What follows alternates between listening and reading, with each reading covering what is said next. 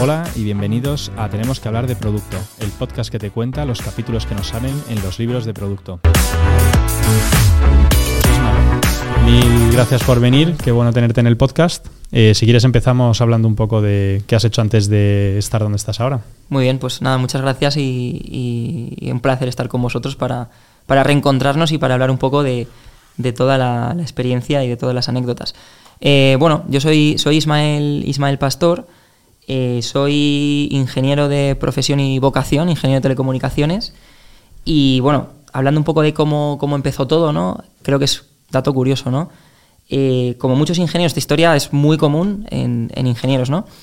Muchos ingenieros eh, en los últimos años no sucumbimos a cantos de sirena de, de pues bueno, alguna before, consultoría y demás, y entramos ahí, ¿no? Entonces entramos en, en consultoría, que fue, fue mi caso, en este caso en, en, en Deloitte, ¿no? Y, y, dentro de entrar a consultoría, pues muchas veces caes, por azares del destino, a desarrollo de producto, ¿vale? En este caso sistemas y demás. Y en mi caso concreto, siendo, siendo Teleco, pues bueno, caí en, en el desarrollo de producto de, de, de, de, algo relacionado con la planificación de la logística de gas. ¿Qué que es eso? digo, eso mismo pregunté yo siendo Teleco, digo, ¿esto qué es? Entonces, aquí a aterrizaje forzoso, ¿no? Bueno, tú vete al cliente, os podéis imaginar, empresa grande de gas en España, ¿vale? vete al cliente y aprende de cero lo que es la logística de gas, qué, qué, es, qué es el desarrollo de producto. Bueno, yo entré en un producto que estaba al 90% desarrollado, era un producto de software para hacer planificación de, de logística de gas. Esto es básicamente un poco el trabajar con las necesidades de, de, gas, en este caso gas natural, ¿vale? Y un poco cómo balanceas esas necesidades de gas a la red, ¿vale? Entonces, bueno, eso es un, un, software, entra, en mi caso entré con un grado de madurez del producto bastante, bastante alto, aterrizas ahí y haces un poco... Cuidado con el micro. Haces un poco de, del, del PO de esa época, ¿no? Estoy hablando de 2013, hace ya 11 años, ¿no? Que era hombre orquesta sin saber nada de, de producto, sin saber nada de, de, negocio, entras ahí, entonces tienes que enterarte un poco de lo que es la planificación de la logística de gas y por supuesto del producto, ¿no? Pues ese fue un poco como entré en ese mundo, ¿vale? De me encuentro con un producto, cómo está desarrollado y tengo que aprender del negocio porque prácticamente estoy solo ante el peligro. Con equipo técnico, efectivamente, pero a nivel, con ese rol funcional, por así decirlo, de tomar requerimientos, estar con el, con el cliente, etcétera, pues solo ante el peligro, ¿no? Bueno, eso es batallitas de, en este caso de, de Deloitte. Estuve allí pues, pues unos años y luego di el salto a, a, una startup digital, ¿vale? En esa startup digital no hacía producto, ¿vale? Era una startup que básicamente era muy de, pues muy de nicho, muy de boutique en cuanto a estrategia digital. Era el momento en los que... ¿Qué, se... perdón, perdón, ¿qué hacían?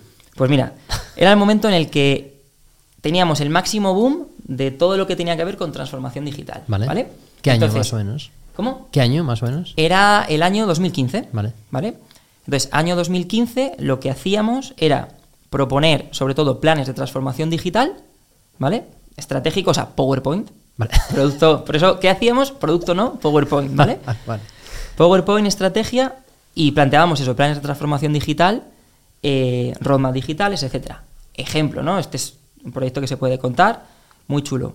Por aventura, ¿no? Pues en el caso de por aventura, no hay problema de decir cliente ni nada, plantear un roadmap digital de cómo mejorar la experiencia de cliente de todas las personas que van al parque con productos digitales, etcétera. Suena bien. Qué chulo. Suena guay. Un proyecto, proyecto muy chulo donde hay Discovery, yendo al parque, por supuesto, experimentando todo, ¿no? ¿Estabais en la fase de implementación? Llegamos a la fase, no, solamente de plantear el roadmap, ¿vale? Y de hecho, la fase de implementación ya era otro proyecto y nosotros ni siquiera participábamos ya en ese proyecto. Por eso te digo que era solamente la fase de definición, estrategia. Construcción del PowerPoint bien acorazado, ¿no? Y, y luego se lo delegas a otros que, que programen. Eh, efectivamente. Pero no era bullshit, has dicho que hacéis Discovery y tal. Es eso, eso es, eso es.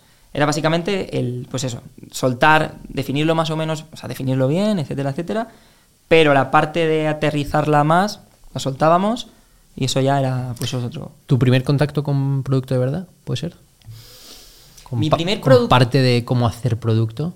Mm, en esa fase, la fase muy de conceptualización, de diseño, pero ya te digo, sin entrar demasiado en el producto. Cuando entré realmente en producto, ¿vale?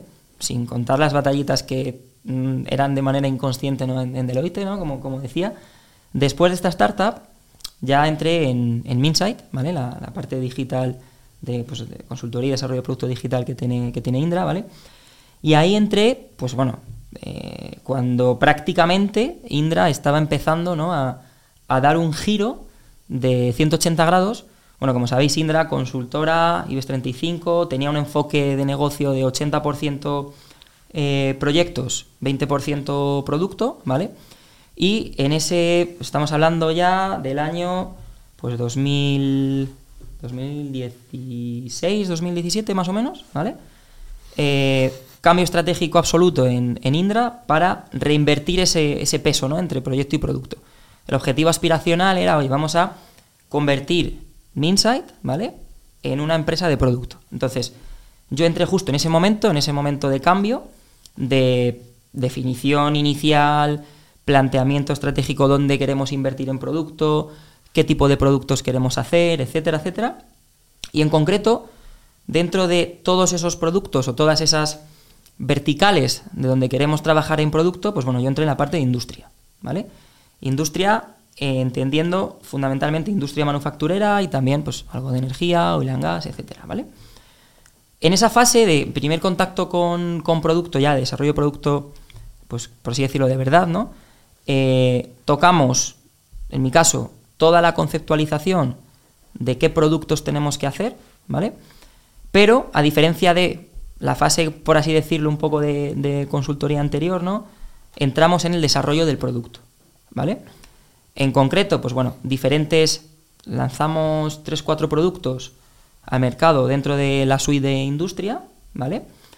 Y trabajamos pues en todo el desarrollo del producto, ¿vale? Entonces, desde el primer, la primer módulo de un producto hasta ya implantarlo en, en cliente, ¿vale? Esa fue la primera experiencia pura de desarrollo de producto.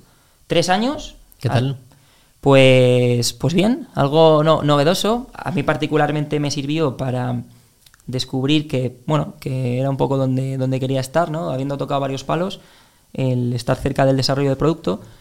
Eh, bien por, por un motivo, ¿no? Un motivo de, de del hacerlo dentro de una, de una, originalmente una empresa tecnológica y, y de, consultoría tecnológica, eh, bien porque al partir de ese background íbamos a estar en ese desarrollo de producto, hemos estado en muchas ocasiones muy cerca del cliente, ¿vale? Que no siempre es posible.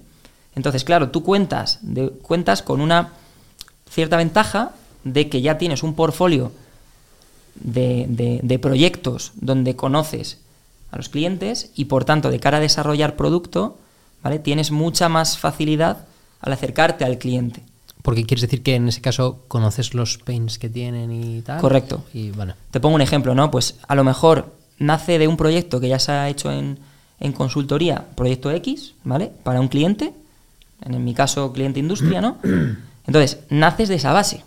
Naces de la Vale. base de que conoces efectivamente sus pains, conoces el valor que puedes generar, entonces tienes todo ese trabajo, por así decirlo, Vale. avanzado, ¿no? podríamos decir, no tengo ni idea, ¿eh? que tratabais de productizar proyectos que habéis hecho previamente. Tal cual. Vale. Tal cual. Tal es que cual. aquí por contexto, yo estaba con Isma en ese departamento, ¿no? De ahí le conozco. Y había, teníamos un catálogo, de hecho, de éxitos que de cara a tener credenciales, pues ya salía que habíamos hecho distintas implantaciones. Todas ellas eran proyectos, ¿no? Pero a la hora de montar algo sobre ello, pues ya te permitía el know-how, los clientes, los logos, que es una forma de arrancar, hombre, con Es muy buena. Muy vitaminada, ¿no? Funcionaban. Sí. Sí, sí. Pero como esos proyectos funcionaban, todavía no estaban productizados, ¿no? Muchos de ellos. Ya. Claro, ahí el, el- el reto estaba en. Totalmente, tienes ese know-how que es un valor diferencial, pero el reto está en cómo productizas, porque naces de proyecto, ¿no? Naces de casos muy concretos, claro. ad hoc, totalmente. Ahí- ahí va. Entonces, ahí está el reto, ¿no? ¿Cómo productizas? Si tú has hecho cinco proyectos en cinco clientes distintos de industria manufacturera, ¿cómo productizas esos cinco proyectos en uno o dos productos? Con ahí está el settings, reto. Con ajustes. Ah, claro. claro, lo que pasa es que ahí, bueno, tampoco quiero hacer spoiler, ¿no? Pero claro, ahí entran, ahí entran luego el cuál es esa línea entre este es proyecto para este cliente o es producto y entonces invierto más recursos. Ahí está, ahí está justo. Ese es el punto diferencial. El punto diferencial de, de ese desarrollo de producto ahí en, en Minsight. Eh, por seguir avanzando, ahí en Minsight, por ejemplo, por también pues azar del destino, ¿no? Hice, trabajé en una propuesta de un plan de transformación digital, en este caso, que posteriormente iba a derivar también en desarrollo de producto, eh, para una empresa del sector, agro, del sector agro, ¿vale? Que se llamaba Planasa. Yo por aquel entonces, pues, Planasa, digo, la NASA, digo, no tenía ni idea de lo que era esto, ni idea. Y del sector agro, cero. Y bueno, pues me, me surgió esa oportunidad, ¿no? Me metí un poco en el mundo y dije, ostras, pues suena bien, ¿no? Suena bien en, por, por, por un punto que para mí fue clave para tomar esa decisión. Y es que no solamente vas a, o sea, no solamente voy a trabajar en, en, bueno, en montar muchas cosas que ahora, que ahora comentaré, pero voy a generar un impacto que voy a experimentar de primera mano. O sea, al final, sector agro, ¿no? Todo lo que haces a nivel de producto es algo que es muy fácil de, ver ese impacto que genera al final en, pues en, nuestros clientes internos o en el propio cliente final, ¿no? Y que además el campo, pues es, a mí particularmente es algo pues muy satisfactorio, ¿no? De ver, pues me motiva más, por así decirlo, ¿no? Un campo que, que una fábrica de tornillos, ¿no? que ver cómo se distribuye el gas por efectivamente, por la capilaría española. Ahí está, ahí está, ese es, no, no, tal cual, ¿no? Tal cual. Entonces, eh, entro en Planas hace ya cinco años, ¿vale? Y entro con un reto de formar. Perdona, un... que, claro, Planasa, en plan. Justo, me, ¿cuál es me, su- me, me he adelantado, me ha- totalmente, totalmente. Pues mira, en Planasa es un, es un sector bastante curioso, ¿vale? Lo que nosotros hacemos es. Tenemos fundamentalmente dos líneas de negocio, ¿vale? Vale. Hacemos plantas. Eso es lo primero, ¿vale? Producimos plantas. Vale. ¿De qué plantas? ¿De qué tipo de plantas? Pues mira, producimos fundamentalmente frutos rojos, ¿vale? Frambuesa, mora, arándano, De las buenas. las buenas y las caras, ¿no? Ahí por eso producimos eso. Hay un margen. Yo no conozco. sea, Ah, sí. yo no conocía estos niveles de márgenes hasta que no he entrado en, en- en una empresa agro, en una empresa como Planasa, porque es brutal. Y eso que se está vendiendo, software. Efectivamente. E- efectivamente, efectivamente. O sea, es una cosa alucinante. Entonces hacemos, como digo, hacemos plantas, producimos plantas de frutos rojos. También tenemos, bueno, innovamos también otros productos, pues algo en espárrago, endivia, eh, aguacate. Endivia, el dato, por ejemplo, de la endivia, compres la endivia que compres en cualquier supermercado en España, esa es de Planasa. Ah, sí. No jodas. 100%. Sí, tenemos una tasa de mercado del 90%. Entonces, Mercadona, Carrefour, Día, etcétera, ¿vale? Pues producto, producto de Planasa, curioso. Todos consumibles, ¿no? Comestibles. Tal. Vale. Eso es. Eh, en el caso de la endivia, digo que vendemos plantas, ¿no? En el caso de la endivia, al final, si vendemos plantas, no te puedes comer una planta, ¿no? En el caso de la endivia también hacemos la fruta. Es decir, si vemos la cadena de valor del sector agro, ¿no? En este caso, naces de, pues, una raíz o naces de una semilla, etcétera. Haces la planta y luego de la planta ya tienes la fruta y es lo que te llega al final a los lineales del supermercado. Vale. ¿vale? Entonces, como decía, la planta, pero al final donde está el negocio, ¿vale? Vendemos plantas, es una línea de negocio, y la segunda línea de negocio, Planas es como una farmacéutica, ¿vale? ¿Qué quiere decir eso? Lo que buscamos es desarrollar plantas, pero nuestras plantas, nuestras propias variedades, ¿vale? A nivel genoma, pues una variedad con un genotipo especial, etcétera, Hostia, etcétera. Vale. Entonces, al final, digo que es una segunda línea de negocio porque nuestro negocio no solamente es la venta de plantas, sino luego los royalties que cobramos a nosotros al final No nuestros clientes. patentes, entiendo. Correcto, eso es. Digo farmacéutica porque es como un sistema de patentes, ¿vale? Nosotros al final vendemos a grandes agricultores cooperativas, ¿vale? Les vendemos la planta y cuando les vendemos nuestras, al final nuestro objetivo es fabricar nuestras propias variedades, ¿no? Pero también vendemos de terceros. Entonces, cuando vendemos nuestras variedades, nuestras patentes, ¿no? A, a esas grandes cooperativas, cobramos unos royalties a medida que ellos producen nuestra, Vuestra variedad de. nuestra variedad, ellos producen la fruta, ¿no? Que eso es lo que llega al final al supermercado, pero nuestra variedad. Entonces, por eso digo que tenemos esa doble línea de negocio, que ahí es donde está el margen. Vale, Ahí, al final, una patente, sacas una patente muy buena, una variedad muy buena del mercado, ¿vale? Y la explotas, pues hasta ¿Y que... ¿Cuántos años explota? Pues las nuestras, al final, los años hasta que entra otra variedad y te saca del mercado. O sea, al Ya. final no hay, no hay tiempo, ¿vale? Al final de nuestras propias variedades. Entonces, al final, de media a lo mejor una variedad en el mercado puede estar 15-20 años fácil. Una variedad potente, pues en fresa o en frambuesa, puede estar 10-20 años sin ningún problema. Eso quiere decir también que para sacar una variedad potente, el ciclo de I más D, Es esto es desarrollo de producto, pero no de software, en este caso de, de plantas, es un, Producto físico. Correcto, es un ciclo muy largo. Entonces también, pues bueno, tiene esa apuesta, como decía, ¿no? Muy comparable al, al sector farmacéutico. Vale. Entonces, eso es lo que hace, lo que hace Planasa. O sea, si yo mañana quiero montar una plantación de espárragos, esos espárragos los voy a comprar en Planasa. Vas a comprar la planta del espárrago. perdón, sí, la planta del Correcto, espárrago, eso es. sí. Eso es. Vale. La vas a comprar en Planasa. Vale. ¿Vale? Eh, hay, hay- entiendo, habrá, otras empresas que hagan lo mismo, pero en España en concreto hay muchas. ¿Cómo está el mercado ahí? En España no hay muchas. En España sí que te encuentras. Hablamos de las, dos, de, las dos, de las dos líneas de negocio, ¿no? Sí. En la línea de, de producir plantas hay más empresas, ¿vale? Son empresas que se llaman de vivero. Como una fábrica, ¿no? Una fábrica de producir plantas, ¿no?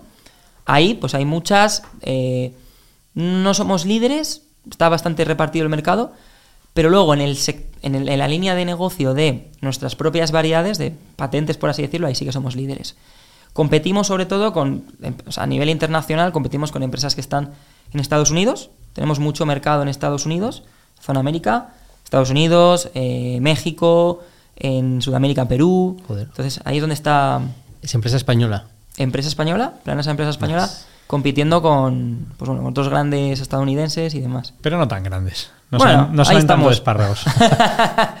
no saben tanto espárragos, de frutos rojos y, y de, y de todo, pero bueno, ahí, ahí estamos. Entonces, en todo este mundo, ¿no? De, de explicándonos un poco el sector, claro, nace también la, la necesidad.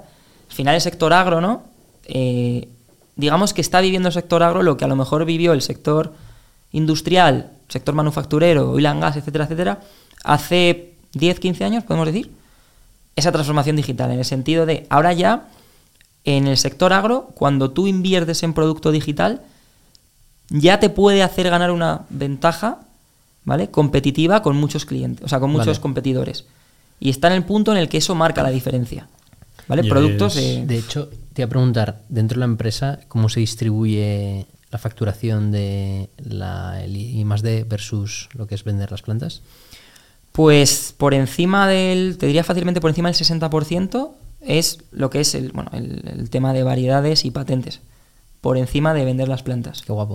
O sea que, por eso, ahora ya entendéis, ¿no? Cuando hablamos del margen, de que tiene unos márgenes brutales, claro, al Claro. final interesa posicionarse en, ese, en esa línea de negocio, ¿no? Del vender tus propias patentes. si solo cultivas, pues te vas a 15 céntimos. Están ahora con todo el Ahí tema está. de los, de Justo, los- justo, además, del sector agro, ¿no? Efectivamente, con, con todo el tema del, del sector agro, por aprovechando ¿no? y, y explicando un poco el, el asunto y cómo enlaza con el, con el desarrollo de producto, eh, es verdad que hay quejas de todo tipo ahora mismo con el sector agro, ¿no? lo que estamos viendo de, de los agricultores en las calles a nivel Europa y demás, pero bueno, lo podemos dividir en, en dos bloques. ¿no?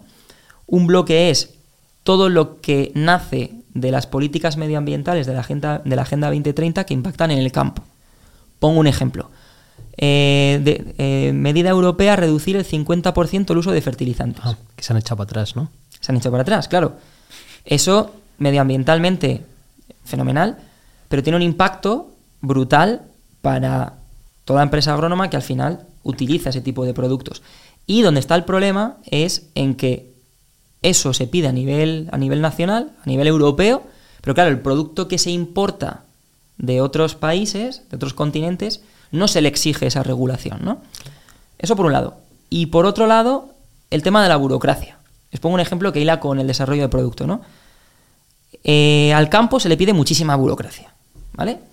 Entonces, claro, si piensas ¿Cu- en planes... ¿Cuánto, para hacernos una idea, puedes cuantificar la burocracia Uf, que le di- exige? difícil, difícil de cuantificar, pero mira, te voy a poner un, te voy a poner un ejemplo, ¿vale? Eh, al final, la burocracia, todo el material que tú consumes en el campo, Vale. Lo tienes que declarar cumpliendo con una burocracia determinada, ¿vale? Ese nivel de burocracia, en el caso, por ejemplo, de, de- de España, ¿no? Eh, va aplicado a nivel de comunidad autónoma. Es decir, que si tú eres una empresa que operas en diferentes comunidades, tienes que desarrollar esa burocracia adaptándolo a los requerimientos de cada una de esas. Es decir, de rellenar determinados informes. eh, Pongo un ejemplo, ¿no? Con el tema de burocracia y producto. Eh, lo que hablábamos un poco de todo lo que consumes en el campo, ¿no? Vale. Eso, lo que tú dices, lo tienes que declarar con una serie de informes. Eso antes, típico Excel, pasabas el expediente, ¿no? Tú registrabas todo con un modelo, con un modelo en Excel, con un formato determinado, etcétera, etcétera, y pasa el expediente, ¿vale? Ahora una de las medidas dentro de la Agenda 2030 es el cuaderno digital, el cuaderno de campo digital, ¿vale? ¿Qué quiere decir eso? Eso quiere decir que todo lo que tú estabas rellenando pues en un Excel, ¿vale? O en un formato determinado, ahora lo tienes que integrar de manera automática en los diferentes portales que tienen las autonomías, ¿vale? Es decir, desarrollar que es que todavía, esto es, una- esto es un ejemplo, lo están pidiendo para enero de 2024, todavía no está definido ni cómo se tiene que integrar, ¿vale? De si va a ser vía API, cómo lo vamos a hacer, ¿no? Entonces, ese es un ejemplo que resume el tema de regulación. Hostia. Seguro que para agro. enero de 2024 VIAPI no va a ser. Seguro, vamos, o sea, 100%, 100%, ¿no? Entonces, ese es un ejemplo, ¿no? Que ilustra el, el- el cómo a nivel de burocracia, en este caso con, con Vale, producto- y esto aplica a un tío que tiene una granja o un. Justo, justo. Es que, plantación de claro, es que tú esto lo, lo cuentas y dices, bueno, impacta a lo mejor a grandes empresas, ¿no? Pues como puede ser Planasa, ¿no? Pero es que no, es que afecta hasta un agricultor que tiene 10 hectáreas. 10 hectáreas no es tanto, o sea, a lo mejor nosotros pensamos que es un terreno muy, muy amplio, pero pues muchas personas en familias, por así decirlo, agricultores familiares, que lo han heredado al final sus padres, abuelos, etcétera, en un pueblo, tienen 10 hectáreas. Ya. Pues es una pyme, ¿no? Totalmente. Entonces, esa empresa, pues, ¿qué le vas a pedir? Que se integre Con el sistema. con el sistema X de cada auto.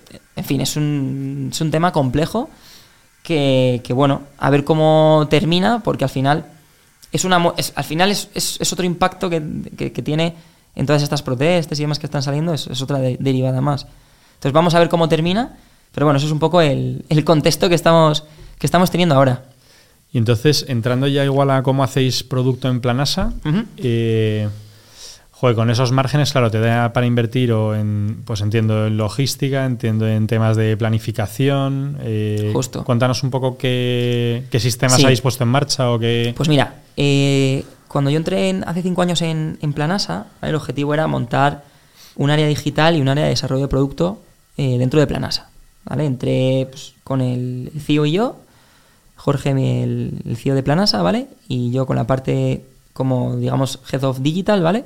Empezamos a montar un equipo y bueno, ahora mismo somos entre 15 y 20 personas de, equipo interno y también nos apoyamos mucho con equipo externo. ¿Cómo empezamos a montar producto? Pues como dices Álvaro, varias líneas que al final para negocio son, son clave. En concreto nosotros empezamos en desarrollar productos para el, el- el área de producción, ¿vale? Planificación es otra área, muy grande, muy importante, pero empezamos en la parte de producción. ¿Por qué? Porque al final era donde apretaba el zapato en el sentido de empezamos a desarrollar productos para lo básico, ¿vale? ¿Qué es para lo básico? Para capturar datos, ¿vale? Capturar datos, datos de todo tipo en campo, datos muy relacionados con operaciones, de producción, etcétera, ¿vale? Y en ese caso montamos, al hilo de todos estos proyectos, lo aprovechamos para montar una arquitectura, ¿vale? Si puedo entrar un poco en la parte, en la parte técnica, montar una arquitectura que tampoco es muy común en una empresa del sector agro así, ¿no? ¿Qué, tenemos nosotros? Sí, por, contar un poco algunas, algunas pinceladas, ¿no? Tenemos una arquitectura que fuimos desarrollando en estos cinco años, ¿vale? Y bueno, también veníamos un poco de antes, en la cual, como punto de entrada, a nivel de información, ¿vale? Ahora mismo tenemos desde aplicaciones desarrolladas ad hoc para Planasa, ¿vale? Productos de cada aplicación pues, con un objetivo distinto, ¿no? Pero desarrolladas para Planasa. Eh, montamos también, hemos montado hace poco una capa de, de- de arquitectura IoT. En el campo, al final, si pensamos en datos que, que nos da información sobre el campo, aparte de la información que uno puede introducir, pues registros de horas, de producciones, de productividades, etcétera, etcétera, tienes los datos del campo. ¿no? Al campo hay que escucharlo. Humedad. Efectivamente, justo, justo. Entonces, En el caso del campo, en el caso de Planasa, hay una componente de IoT muy, muy, muy potente, ¿vale? Entonces, sensores, como dices, de todo tipo, de humedad, temperatura, sondas de suelo, conductividades, riegos, de pH, pues, muchísimas, que hasta que no entras un poco a rascar todo esto, no, te das cuenta de la cantidad de variables que tienes que tener en cuenta, ¿no? Entonces, aprovechamos todo eso para montar una arquitectura IoT, ¿vale? Con toda esa capa de, de sensórica. Eh, también incluso, por ejemplo, eh, tema de información de, de imágenes satelitales, es otro input, ¿no? A nivel de información. Eh, imagen de drones, igual otro input. Al final, el campo te da información por todas partes, ¿no? Por así decirlo. Entonces, la arquitectura que hemos montado, por un lado, integra toda esa información, digamos, más transaccional, ¿no? Por así decirlo, con la información que procede del mundo IoT de sensores, con lo que hemos comentado, ¿vale? ¿Y cómo la explotamos? Bueno, ahora mismo estamos construyendo eh, estamos construyendo arquitectura con Data Fabric, ¿vale? Es para intentar explotar todo esto, montar modelos, que estamos ya trabajando en varios modelos de, de- de IA utilizando toda esta información. Modelos de predicción. modelos de predicción. Estamos montando, por ejemplo, estamos, bueno, estamos trabajando con varios modelos de, de Machine Learning. ¿Para qué? Caso curioso, ¿no? Eh, un cultivo, en este caso la frambuesa, Vale. ¿vale? Yo en el, origen de, en el origen de esta cadena de valor, de este proceso de la frambuesa, mi punto de partida, como hablamos antes de las plantas, ¿no? Mi punto de partida es la raíz, Vale. ¿vale? Estos conceptos son más o menos básicos, pero bueno, si eso me, me- me preguntáis, ¿vale? Partimos de la raíz y plantamos la raíz, ¿vale? Esa raíz la plantamos y me genera, tras X semanas, me empieza a generar un producto que son brotes, ¿vale? Son unas plantitas pequeñitas. Igual que una maceta en casa, ¿no? Yo planto una semilla, en este caso es una raíz, y me da unos brotes, ¿vale? Esta transformación es un primer modelo, ¿vale? Una primera curva, ¿vale? Cuando yo tengo esos brotes, lo que hago es plantar esos brotes en una maceta, ¿vale? Esa plantación de esos brotes, que es un brote pequeñito, lo planto en una maceta y esa maceta crece. Y de ahí crece X centímetros y ya sale una planta. ¿Vale? Esa planta ya es la que vendemos a nuestros clientes. Esta evolución del brote, este crecimiento del brote a la planta, es una segunda curva. ¿Vale? Es un segundo modelo. De tal forma que si unimos la primera curva con la segunda, ¿vale? Ya trabajamos en dos curvas, dos modelados de información para predecir cómo te va a evolucionar lo que tú plantas al principio.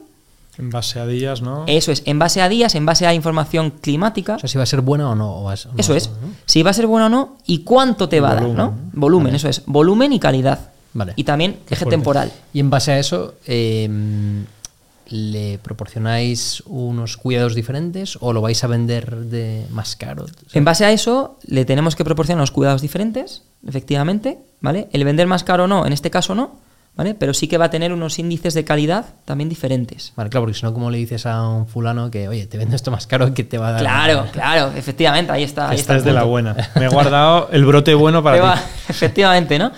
Entonces ahí, pues eso, eh, integras en esos modelos como inputs, introducimos datos de sensores en este caso, ¿no? Porque también cómo se esté comportando las variedades, agro- las, las, sí, las, la- los datos agroclimáticos de los invernaderos en este caso, junto con también predicciones de clima, ¿vale?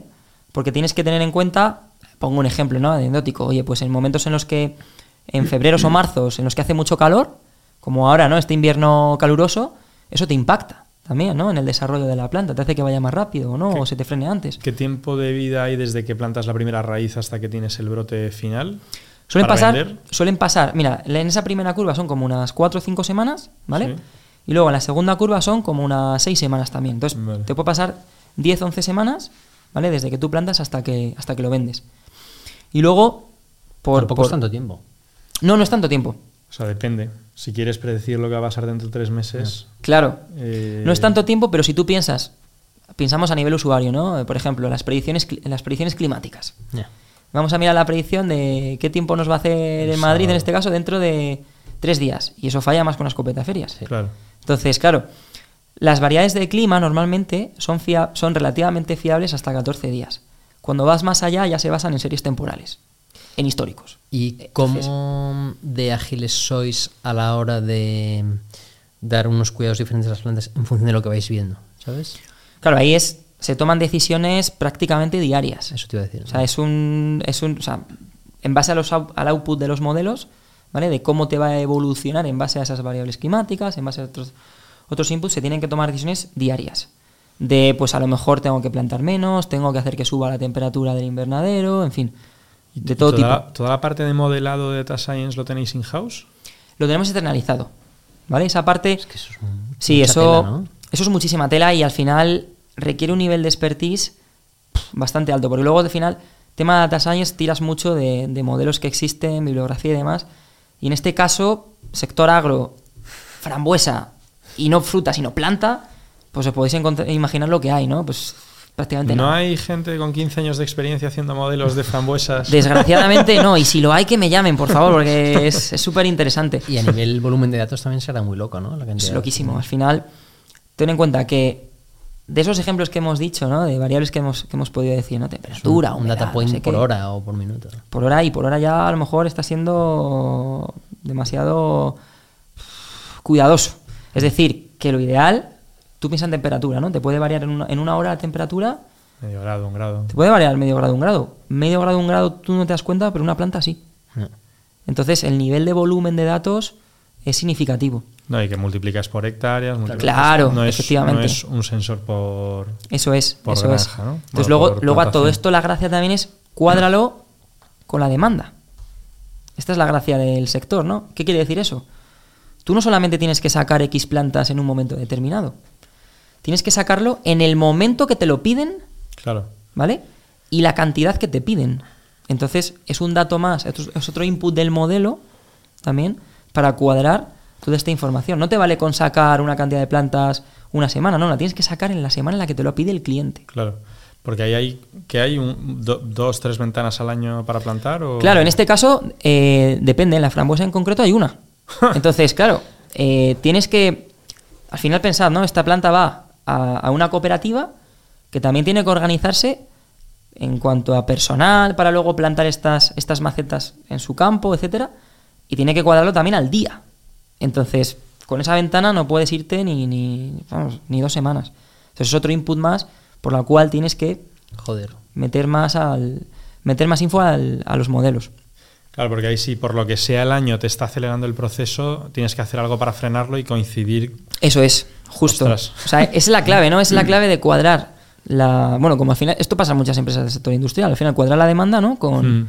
Con, tu, con tu producción. Sí, o de gran consumo, ¿no? Eh, los yogures te los pide el cliente cuando te los pide, pero tienes que planificarte Eh, para, efectivamente. para que Carrefour tenga los palés Efectivamente. a tres meses vista y el pedido. Justo, justo. En este caso tienes la, la variable de que es un ser vivo. Entonces Sí, no sí, lo. Claro, al final dependes de eso, ¿no? Y mm, vale, esto a nivel producto eh, eh, me queda más o menos claro, pero, eh, ¿cómo, pero ¿cómo se traduce esto en algo que utilizan desde Planasa? ¿Es una herramienta, Hmm. un dashboard? Este ejemplo, tal? sí, mira, nosotros, en este caso concreto de, de los modelos de ML, ¿vale? Es un, es un front, es Vale. un- al final es un, un producto, producto web, ¿vale? En el cual, pues bueno, eh, se carga automáticamente información que procede, en nuestro caso a nivel de la arquitectura, como comentaba, esta parte de, de Mundo IoT, la combinamos con, con cubos analíticos, ¿vale? Esto es un... En fin, tiene su complejidad, ¿no? Cubos analíticos, básicamente información diversificada en varias tablas, bases de datos del mundo relacional, ¿vale? Montamos estructura, en este caso SSAS, cubos analíticos de, de Microsoft, ¿vale? También lo combinamos con algunos reportes SSRS, que es algo parecido, ¿no? Del mismo mundo. Entonces, esa información se integra automáticamente en ese, en ese data lake, ¿vale? Por al final combinamos lo que procede de ese mundo relacional, ¿vale? Con lo que procede del mundo IoT que hemos, comentado. Lo combinamos en este data lake, ¿vale? Y ahí es donde desarrollamos, en este caso con tecnología Microsoft con Azure, ¿vale? Varios módulos y desarrollamos toda la parte de modelado. Entonces, el producto que consume el, usuario, ¿vale? Es, es una página web, es un, es, un, es un front, en el cual le permite hacer simulaciones. ¿Simulaciones de qué? Jugar con cuánto dice que va a plantar, cuánta demanda tiene y hace simulaciones. Entonces ve lo que le dice el modelo, los modelos de Machine Learning, ¿vale? con simulaciones teóricas que la aplica. Entonces va comparando sus cálculos teóricos, ¿vale? En ese front, al final un front pues, muy, muy visual, está desarrollado en Angular, tiene, en fin, bastante interactivo, bastante amigable, ¿no? Y va jugando con eso, va jugando con sus predicciones teóricas, sus modelos teóricos, estadísticos, que están desarrollados también en el front, con los outputs de los modelos. Y con eso va tomando decisiones, pues prácticamente a diario, ¿vale? Con lo como estábamos diciendo antes. Entonces va jugando con eso. En ese producto va comparando, le van viendo, va evaluando desviaciones, etcétera. Joder. Yo, a No, mí es- me, me- me surge un, o sea, un problema a la hora como de pensarlo que creo que es parecido al que teníamos con, el, con los modelos predictivos, ¿no? Eh, que al final, o sea, lo que hacíamos era un modelo predictivo para ver cuándo se iba a romper la máquina, ¿no? Pero para entrenar ese modelo se te tiene que romper la máquina, ¿no? Entonces, pensando aquí que las frambuesas se plantan una vez al año, ¿habéis sido capaces de hacer ya suficientes ciclos de plantar y meter la herramienta como para pedir impacto? Para Esa poder una, medir impacto. esa, es una, esa es una pregunta buenísima y te voy a dar un dato, fíjate. Eh, nosotros al final, ese de romper la máquina que estamos hablando Sí. equivale para nosotros a un año de campaña. A un año. O sea, Claro. necesitamos un año entero para hacer esa simulación de si se me rompe o no se me rompe la máquina, ¿no? Entonces, eh, claro, nosotros ahora mismo, por ejemplo, contamos con un histórico de 4 o 5 años. Solamente meter un año más de, de datos te puede impactar en el, en el rendimiento de los, de los modelos, en el accuracy, eh, entre 2 y 5 puntos porcentuales. Es una barbaridad, es decir, Es el, pasar de tener una sola, un solo año, que puedes tener, dependiendo de la variedad, en fin, de- puede estar entre un 30-50% de precisión del modelo, le metes otro año más, multiplicas por 2, te pones en el 60. Y, y así va subiendo. Obviamente la curva al final es... Se aplanará, sí, sí. Se va a aplanar, efectivamente, pero es una barbaridad. Sí, eso es pasta. ¿Cómo impacta? Eso es pasta, efectivamente. Y vale, Eso es pues, pasta. y otra pregunta, ¿y el modelo con distinto eh, set de entrenamiento, pero el modelo es parecido al de la frambuesa al de la fresa? O sea, ¿se- utilizáis un- Totalmente diferente. Qué es que está la, la gracia. Sí, sí, o sea, es que es más, dentro de, dentro de la frambuesa, por ejemplo, de un producto, nosotros, como decías, como si os acordáis, hablamos de las variedades, ¿no? Ya solamente una variedad distinta tiene un comportamiento, puede tener un comportamiento diferente y el modelo en cuestión que puedas aplicar puede llegar a ser incluso diferente. Dices Joder, el modelo de base. El este modelo que de base, que está una Labus o tal. series temporales, el que Sí. sea, el modelo de base puede llegar a ser diferente. Ya. Entonces, claro, al final es el grado de, de complejidad que tiene una cosa así. Pero para cuando, por ejemplo, sacáis una variedad nueva, iréis a ciegas, entiendo que... Totalmente. Pero habrá una base de que dices, bueno, Bueno, hay un no know-how ahí. Claro, vas a ciegas, al final, O sea, como en todo ML, ¿no? Plantas toda la vida, también es verdad, ¿no? Claro, pero es- no, no, es muy, muy buen punto. Vas a ciegas, pero el planificador a nivel, a nivel humano también va ciegas. Entonces, si en ese caso el modelo te puede dar una cura, así que luego lo vas a medir, yo sé, de un 30-40% o menos, ya es más, probablemente ya es más de lo que una nueva variedad puede darle o puede pensar una, una persona, al final un humano. ¿Por qué? Bueno, haces comparaciones con otras variedades, temas climáticos, fincas, etcétera. O sea, es un, Y aquí entiendo que tenéis otra. O sea, hay como una derivada que es súper potente, que claro, esto es un reto gordo. Entonces, tener esto dentro de Planasa versus a vuestros competidores, entiendo que os puede dar un, Absolutamente. un o sea, punto diferencial. ahora mismo en esta fase, que, que, bueno, es una fase bastante incipiente, ¿vale? A nivel de desarrollo de producto, claro, nosotros este tipo de proyectos, quizás más de, de I más D, ¿no? Al principio lo tenemos en gran parte externalizado. Ahora bien, eh, yendo para adelante con estos proyectos y si siguen saliendo como están pintando, ¿vale? O sea, o sea bien, claro, es un know-how que interesa tenerlo internalizado porque es precisamente lo que te marca la diferencia. ¿no? Al final, todo el tema de, IA, modelos, etcétera, en el sector agro que te predice con mayor o menor efectividad, intentando que sea maximizarlo, por supuesto, es lo que te marca la diferencia. Es el cuadrar todo este- toda esta información, es el que te va a dar la ventaja competitiva con otros con otras grandes empresas ¿no? que están ahora mismo. Entonces, por supuesto, a nivel de producto, a nivel de estrategia de producto, vamos, lo tenemos además en mente de que si esto sigue adelante con la, con la pinta que tiene y con los datos que estamos midiendo, esto conviene internalizarlo porque es un, es un know-how diferencial. Qué bueno. Entonces sí. Y una pregunta que ta- también, o sea, al final en producto muchas veces decimos que los buenos equipos tiran cosas, ¿no? Eh, entrando también un poco en la fase de, en la parte de aprendizajes, ¿Ha habido alguna iniciativa que hayáis lanzado un piloto que hayáis visto rápidamente un, "Pf, tío, eh, aquí ChatGPT no, te puede ayudar, ¿no? Sí, De hecho, perdona, er, sobre esto, ¿cómo es un piloto en este mundo? Porque nosotros en el mundo de software, yo sé, un prototipo, tal, pero aquí, igual. O sea, es igual en el sentido de trabajamos mismo ciclo de desarrollo de producto, de conceptualización del, del producto, eh, fases comunes a pueden ser otras industrias, ¿vale? Y luego a la hora de hacer un piloto con ese prototipo, etcétera, nosotros en concreto desarrollamos producto a nivel interno. Tenemos clientes, o sea, nuestros clientes son clientes internos, usuarios de, de Planasa, de diferentes departamentos, etcétera.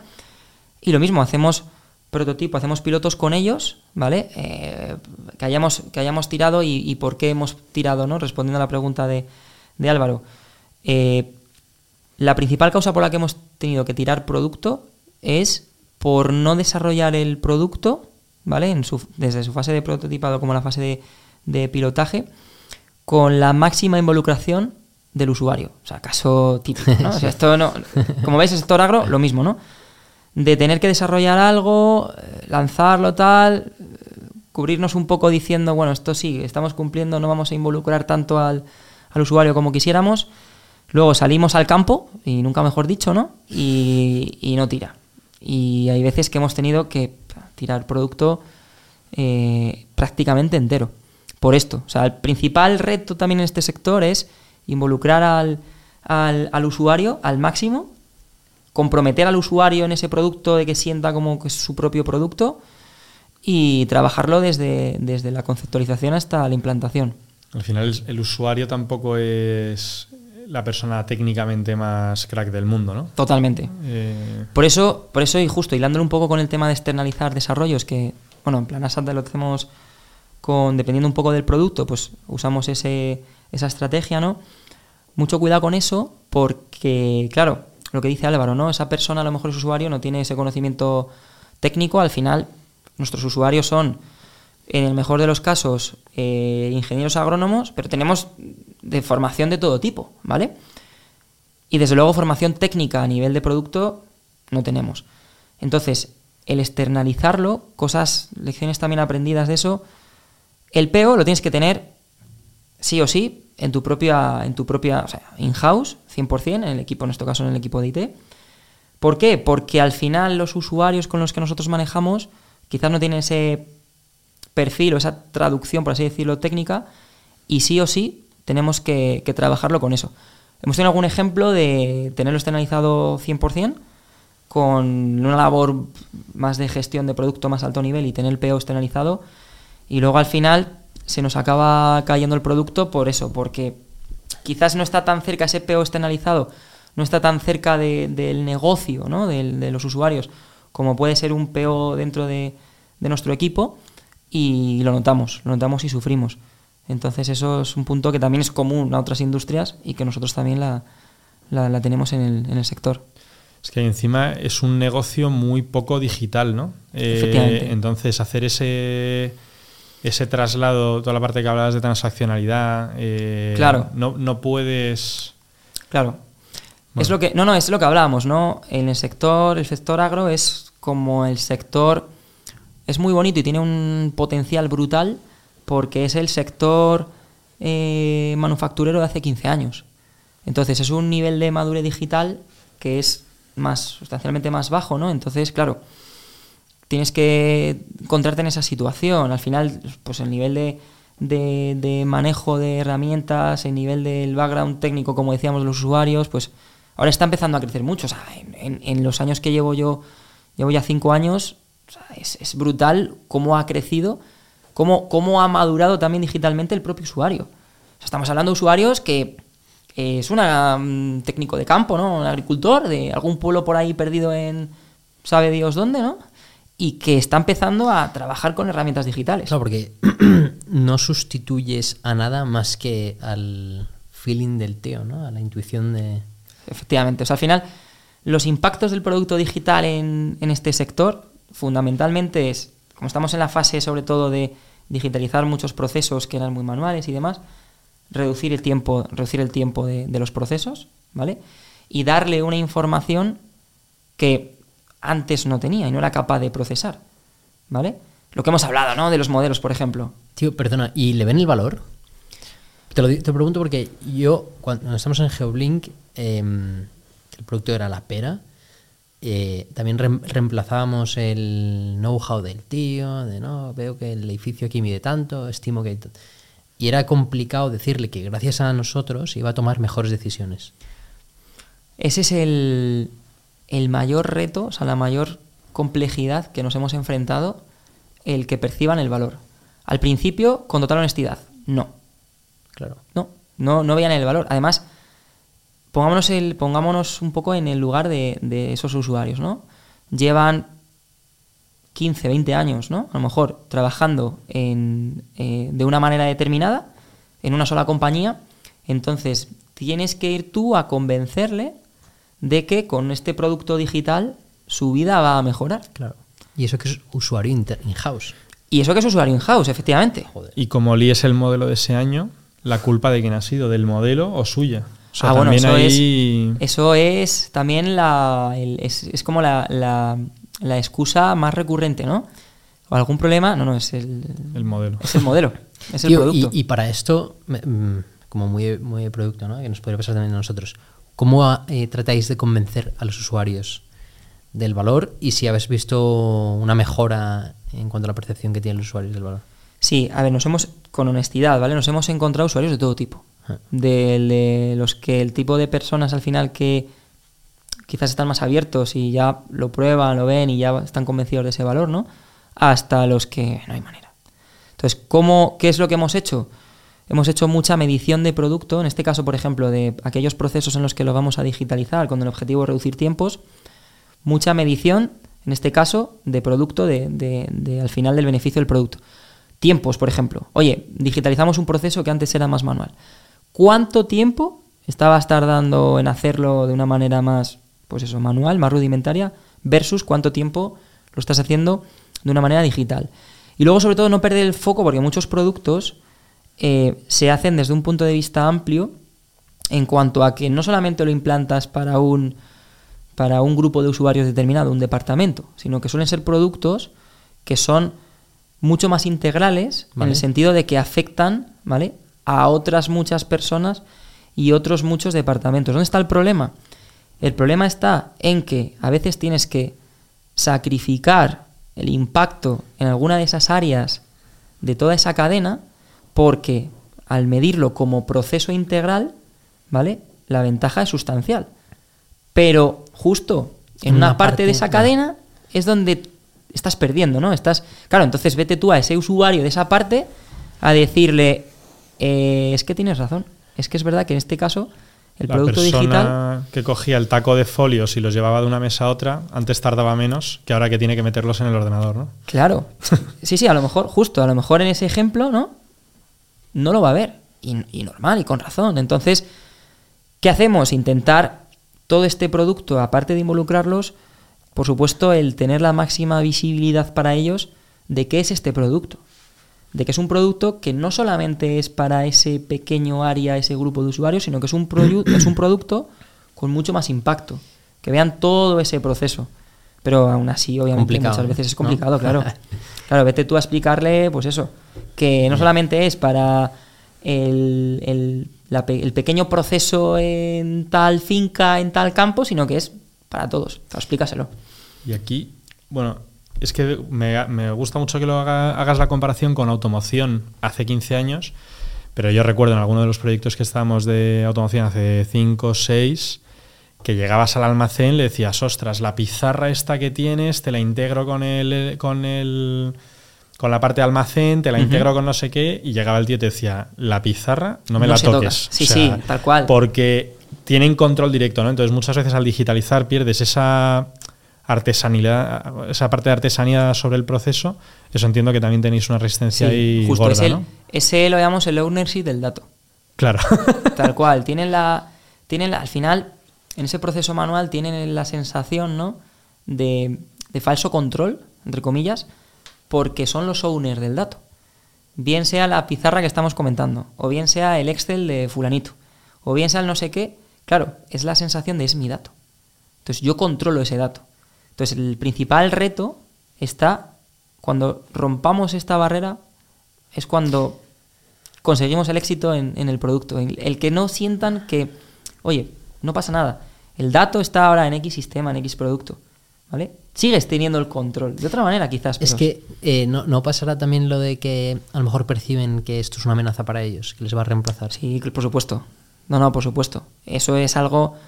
Este tipo de proyectos, de implantar este tipo de productos, trabajamos de la mano con recursos humanos porque hay una gestión del cambio también brutal. Al final es eso, es el intentar perder el miedo. Y luego también hay mucho cambio. Tiene que, tiene que estar acompañado de un cambio de perfil, ¿no? Claro. Eh, muchas veces, pues es una persona que está acostumbrada a hacerlo de una manera determinada. Entonces, van acompañados de muchos planes de, de- de reciclar o de, de mucha formación para cambiar perfiles. No, no para poner a una persona sustituirla por otra, ¿no? Sino para que esa persona también se forme en otras cosas y acaba, acabe al final percibiendo el valor. Pero sí, sí, es un punto, es un punto crítico. Qué pasada. Sí. Oye, una pregunta que me gusta mucho. ¿Qué hacéis ahora que no hacíais hace un año y medio que os ha, que hace que ha tenido un impacto brutal, ¿no? O sea, que habéis cambiado en vuestra forma de gestionar estos proyectos, estas iniciativas o la forma en la que hacéis producto, Hmm. que digas, ¡fua! Si lo hubiera sabido hace un año. Sí, pues mira, cuando empezamos a hacer producto, ¿vale? Hemos hablado un poquito, ah, un poco en la, en la conversación, ¿no? Pero empezamos con la parte de externalización, ¿vale? Y con la involucración del cliente, bueno, el cliente interno en este caso, ¿vale? Del usuario, que, bueno, no era, quizás no era, no, no luchábamos tanto, porque al final esto muchas veces el usuario, ¿no? El involucrarse directamente en el desarrollo del producto lo ve más como, como una pérdida de tiempo muchas veces, ¿no? Que como un valor, ¿no? Entonces, al principio no cuidábamos tanto este, este detalle, ¿no? Este detalle de, oye, vamos a involucrar, vamos a trabajar muchísimo con los usuarios para que se involucren, para que sientan que es su producto, etcétera, desde el primer momento. Eh, cuando nos hemos dado, nos hemos dado cuenta de esto, ¿no? De la relevancia que tiene, es cuando al final el valor del producto se ha incrementado exponencialmente, una barbaridad. Entonces, ¿se puede externalizar productos? Sí, sí, no hay problema. Es algo que al final muchas veces no, no- no te- no tenemos más remedio, ¿no? Pero desde luego lo que no se puede abandonar nunca es el, el introducir de lleno al usuario, sea el que sea, sea mm, Pepe el del pueblo, el agricultor que lleva 20 años y que no ha cogido un móvil en la vida. Da igual, da igual, hay que trabajarlo con ellos. Y eso ha sido diferencial, diferencial, porque al final parte de romper esa barrera, cuando ellos ven que eso es su producto, también, ya claro, es su hijo. Ya. Claro. Entonces, claro, yo he ido haciendo toda la vida las cosas de una manera, pero ya cuando está mi hijo, es que es mi hijo. Ya. Es que mm, estoy más abierto al cambio, ¿no? Sienten que es parte de ellos. ¿no? Claro, eso es clave. Bueno, y que esto también lo hacemos nosotros cuando, cuando involucras a típico cliente en, en, en esa fase de ideación y le, le vas regalando píldoras de, oye, esto va a ir por aquí, dame feedback, no sé cuántos. Cuando de repente lo sacas y dices, oye, aquí el nuevo módulo, que tiene muchos guiños de lo que me has dicho, Sí, pero es menos crítico que en su caso, ¿no? Porque ¿cómo es menos crítico? No, quiero decir- Ah, ¿en su caso dices? Claro, en su caso. Porque en su caso, eh, eh, aparte de pillar todo ese aprendizaje que le proporciona el usuario, eh, hace que luego no lo vea como una amenaza, ¿sabes? A ti no te va, a tus clientes no les pasa eso, o a los míos. No. Mm, uf, No, pero sí. También hay mucho cliente que se siente amenazado por tu producto. Igual por el producto de reemplazos. Bueno. Bueno, seguro que sí. O sea, un pelín sí, pero, pero, pero no, no tan loco, ¿no? A lo mejor. Puede ser. Puede ser, sí. Sí.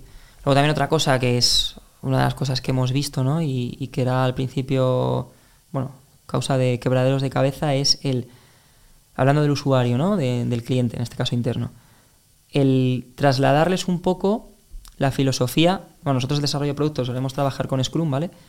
Pero trasladarles la, la filosofía de, oye, no es necesario que salgamos a producción, que implantemos un producto cuando lo tenemos 100% clavado, perfecto, ah, esto ya es, vamos, no es necesario, o, sobre todo, más que no es necesario, explicarles el valor y, por supuesto, involucrarles en el valor de, oye, vamos a ir desplegando el producto con sus MVPs correspondientes, etcétera, etcétera, ¿no?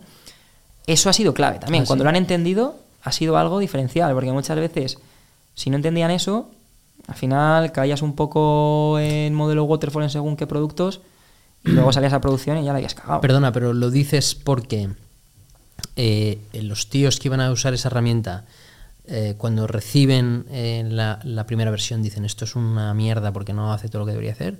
¿O lo dices más porque desde la dirección eh, quieren hacerlo como la, de, una manera más tradicional, de, de principio a fin?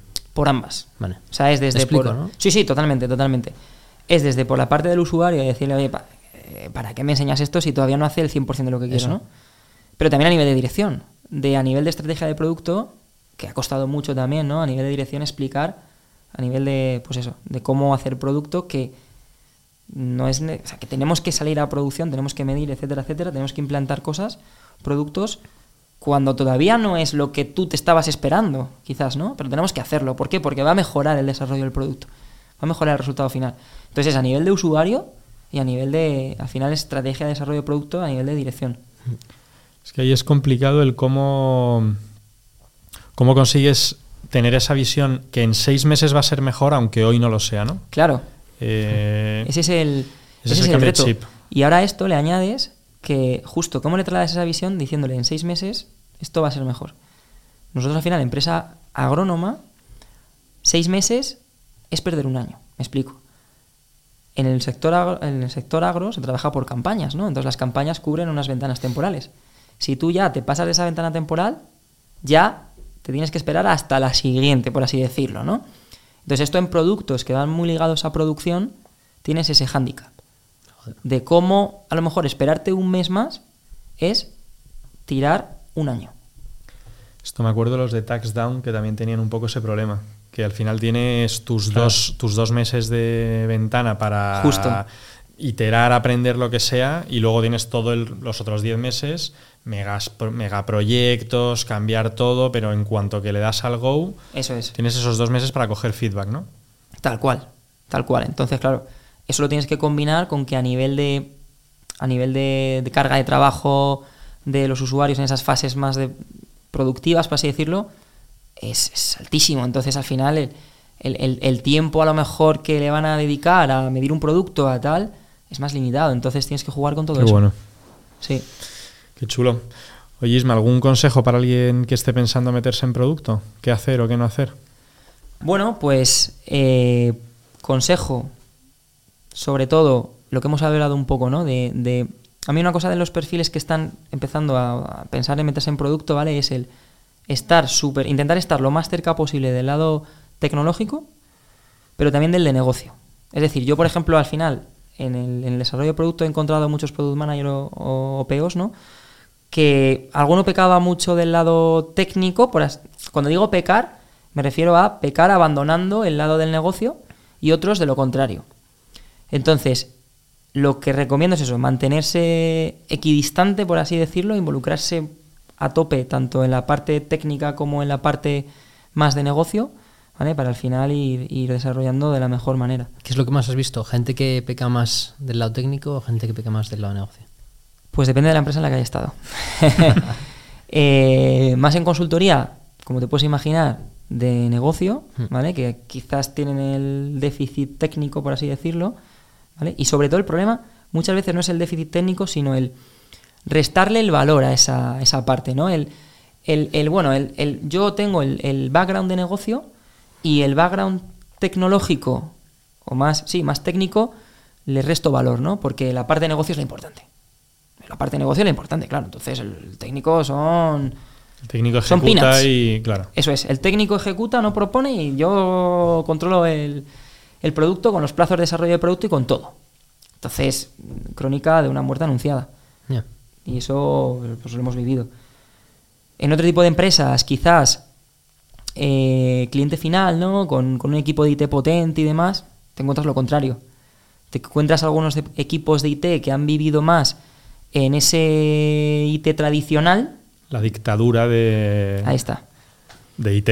La dictadura de IT y que no puedes opinar de negocio. Porque tú eres IT. Tú estás para la parte tecnológica. Sí, es un buen punto ese. Entonces, Se piensan que no pueden aportar, ¿no? Claro, efectivamente. Es, es un poco. Muchas empresas, sobre todo el sector, sector secundario, sector industrial o sector agro, ¿no? Vienen de ahí, vienen de que el departamento de IT nació como el soporte barracau para cambiar ordenadores, que luego se vino arriba y desplegó el RP para la parte financiera, pero tú te quedas ahí. Como mucho puedes hablarme un poco de finanzas, ¿vale? Porque has implantado el RP, pero ya está. Entonces, claro, es romper también esa... esa no solamente romper a nivel de dirección de, de- de cómo se conceptualiza ese, ese equipo de IT, sino en el propio departamento.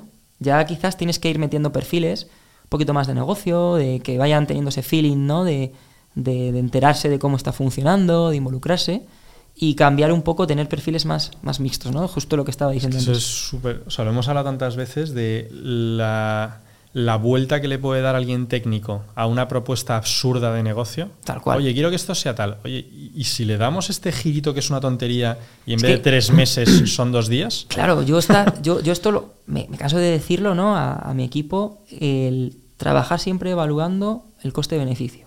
Claro. Y el coste-beneficio, al final el coste es coste. Lo simplificamos, coste técnico. Oye, ¿cuánto me va a costar? ¿Cuánto de complejo es desarrollar X? Versus el impacto en el negocio, ¿no? El beneficio. Lo que dice Álvaro es que muchas veces estamos aquí rompiéndonos la cabeza, viene el técnico y dice, para, que esto estamos montando un arco de iglesia y el valor de negocio es limitado. Nos Bien. compensa meternos ahí, ¿no? ¿Tenemos algún otro quick win que podamos tal? Completamente. Entonces eso es lo que nos encontramos, vamos, día a día. Completamente. Oye, Isma, qué bueno ponernos al día, la verdad. Me Pues sí, ha sido un me ha placer. hecho mucha ilusión. Eh, gracias a Google también por acogernos otra semana más y a todos vosotros por escucharnos. Eh, si nos seguís en Spotify, Apple, Substack o lo que sea, pues bienvenido. Y la última pregunta. ¿A quién, ¿A quién nos podemos traer aquí que sepa de producto, que se haya peleado, que... Pues mira, os voy a recomendar a Sier, es un colega que está en una. Yo voy a decir ya pyme, no startup, ¿vale? Se llama, es, una, es una pyme que se llama OpenDit, ¿vale? Es curioso. Empezaron haciendo tema de wearables para, pues bueno, de todo tipo y también para colchones, ¿vale? Empezaron, bueno, en fin, tienen que, la cuente de la historia, ¿no? Y ahora diversificaron y tal, dieron un cambio de 180 grados y están con temas de, producto en, en, en puertas inteligentes y demás, ¿no? Y él es el CPO de, de OpenDit, Asier, Asier Guerra, y yo creo que os puede contar cosas chulas. Asier, que coincidimos con él en Minsight, Justo. que le he invitado ya varias veces y no viene. ¿En serio? Hostia, eso... Así que Isma, te voy a pedir que. Eh, eso yo te ayudo, yo que te le ayudo. hagamos un poco de presión. Yo le voy a decir, si- eh, por favor, no, no quiero Shadowing Álvaro, no, no, tienes que venir aquí a, a cambiar el campo por las puertas. Eso es. Que encima están haciendo cosas muy chulas en, Sí. en OpenDit. Sí, sí, Así sí. que genial. Oye, eh, esperamos también a los siguientes invitados, que son Roberto y Dani de Scalar OS. Así que nada, Isma, muchísimas gracias y nos vemos en la próxima. Gracias a vosotros.